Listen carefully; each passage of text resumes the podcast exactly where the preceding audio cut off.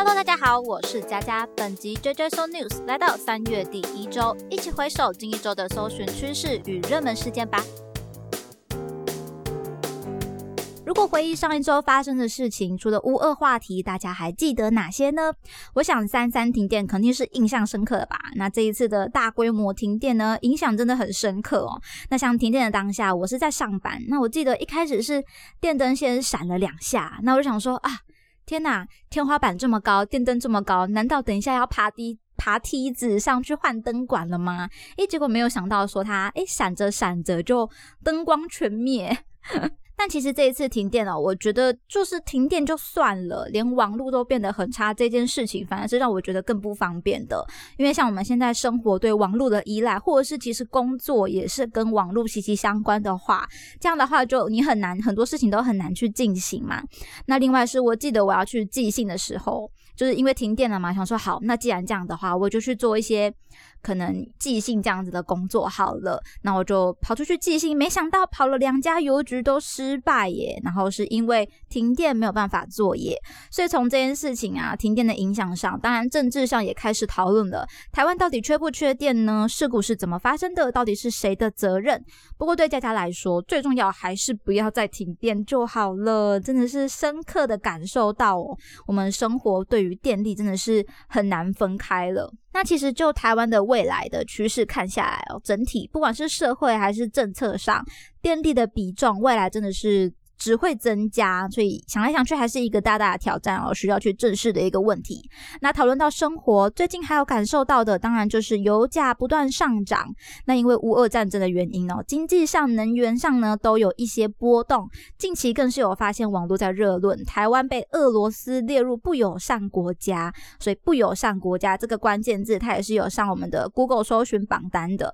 那这个事情会带来什么样的影响呢？跟大家介绍一下，根据这个法令，俄国。民众和企业与不友善国家进行交易时，均需透过俄国联邦政府的批准，且一律以俄国货币卢布进行支付。当然，就牵扯了一些国际贸易上的问题啊。直观上看下来就是这样。那近期也有一些讨论呢，就是国内的电价会不会也受到这个乌俄战争的变动呢？那这个部分的话，新闻里面就有看到王美花说明，原本我们国家与俄罗斯签订的是五年的天然气进口长约，在今年三月的时。之后呢，就到期了。其他的呢，都是像呃另外的一些国家签订的中长期合约，或者是从现货市场来购入。所以目前呢，天然气的供应是没有问题的。那燃煤的部分，俄罗斯则占台电购买量的百分之三，但民间业者可能买的量会比较多一点哦。所以反而是在民间的部分，如果有一些采购上的困难呐，可能就真的蛮需要提出的。所以有相关产业的朋友，可能最近会比较辛苦一点点，也希望大家可以一起度过。这个困境了。那么社会事件到这边，我们再来看看最近大家应该都有关注到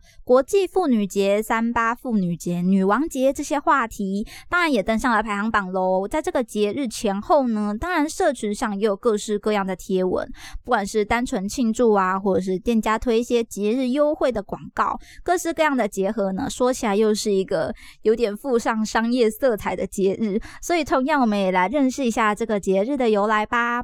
国际妇女节是纪念女权运动的节日，在一九零九年三月八日，美国芝加哥万名女工举行街头示威游行，要求可以缩短工时、增加工资、获得选举权，并喊出了象征经济保障与生活质量的“玫瑰加面包”口号。所以说起来，其实过去这个节日是许多抗议游行的活动会去选定的日子。那也是因为过去这些人的发生哦，让未来可以有更多的可能与美好。国际妇女节呢，就是要纪念这些英雄般的妇女工作者而定下来的节日喽。其实有一些国家是有把妇女节定定为国定假日的，是不是有点羡慕？总而言之呢，这一个节日从一九七五年开始变成一个固定庆祝的模式。那现在看起来，如果你不是一个呃，比较没有在大肆庆祝这个节日的国家的话，可能就是商业的一些色彩就会比较重一点喽。那么，既然讲到妇女，谈到女权，这两天的媒体新闻也非常聚焦在大 S 闪婚的消息，也有很多的贴文来做响应，就是问说，哎，你有多久没有换电话号码呢？那我自己哦，对电话号码的使用经验，就是以前大概国小的时候。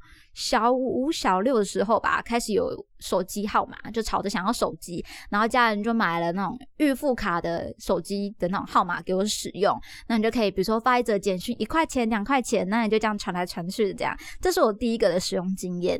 然后一直到大概国中很后期的后半段的时候，才终于办了一个正式的门号。然后那时候办的还是亚太电信，你知道以前人是都想要那个。网内互打免费那个热线的功能，所以就开始使用了亚太电信。然后这个号码其实一路以来使用到现在，我就真的从国中后期就没有变动过了。不过中间其实有西马重新换过一次电信服务啦，但是是透过西马，因为我觉得换电话号码以现在的生活来讲，真的太麻烦了，因为你可能有很多的资料或者是什么注册的资料等等的，你都是有绑定电话号码的。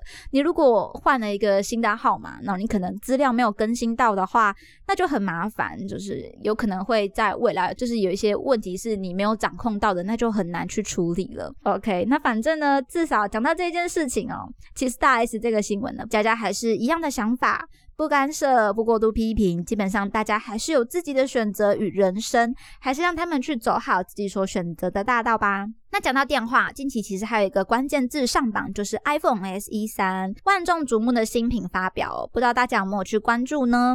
那我自己呢，其实不是苹果的疯狂粉丝，所以是不至于说，哎，会为了一个新品去疯狂，觉得我一定要买。不过真心觉得，现在不管是什么样的商品啊，其实推陈出新的速度真的很快，竞争呢非常的激烈。